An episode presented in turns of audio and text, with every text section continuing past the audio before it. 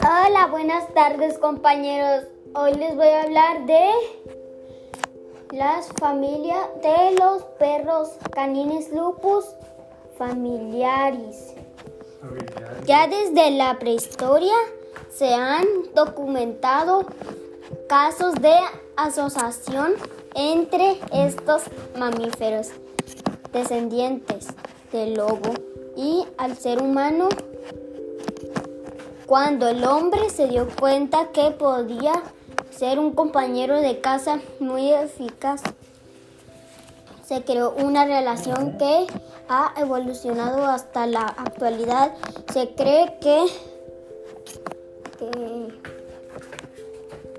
se cree que esta domesticación se produjo en Europa hace entre 20.000 y 40.000 años. A finales de Neolítico, dando lugar a la especie que hoy conocemos como Canis lupus familiaris.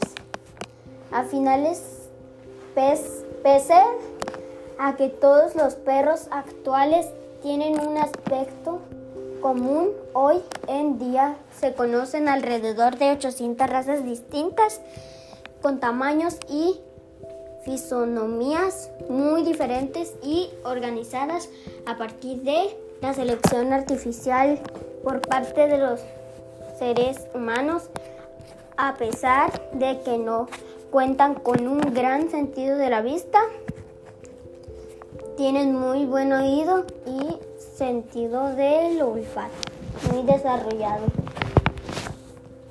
siendo esta la herramienta que define sus mejores cualidades como cazador o rastreador, rastreador, pero también su capacidad de socialización, de socialización, reconociendo olores familiares. Las hembras pasan el celo dos veces al año. Su periodo de gestación dura un poco más de los dos meses y suelen tener cámaras de entre 8 y 12 crías. A pesar de que su esperanza de vida está entre los 12 y los 15 años, hay algunos que pueden alcanzar los 20 años. Bueno compañeros, eso ha sido todo.